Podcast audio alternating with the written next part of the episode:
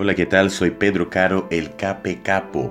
Y el día de hoy vamos a leer y reflexionar en el Salmo 63, un salmo también escrito por el rey David, aunque en este momento se encontraba en el desierto de Judá.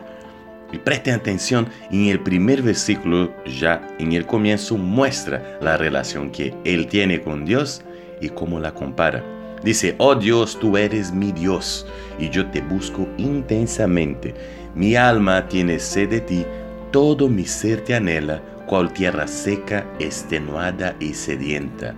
Y David hace la comparación ahora al se encontrar en el desierto y percibir cómo es la región del desierto, que él también siente lo mismo en relación a Dios aunque probablemente no se encontraba en las mejores condiciones de vida, él seguía alabando y adorando a Dios, diciendo que quería ya estar con Dios, quería poder comunicarse con Dios.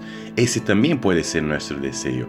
Y aunque estamos pasando por situaciones complicadas, situaciones difíciles, situaciones que no son de nuestro agrado, nosotros podemos ponemos poner nuestra confianza en Dios.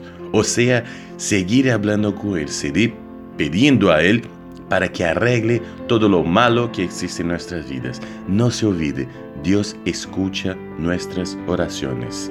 Y al final, el rey David termina diciendo, el rey se regocijará en Dios. Todos los que invocan a Dios lo alabarán. Invoca a Dios, porque Él es bueno, Él es poderoso y Él ama a cada uno de nosotros. Que tengas un lindo día y que Dios te bendiga. Chao, chao, chao, chao.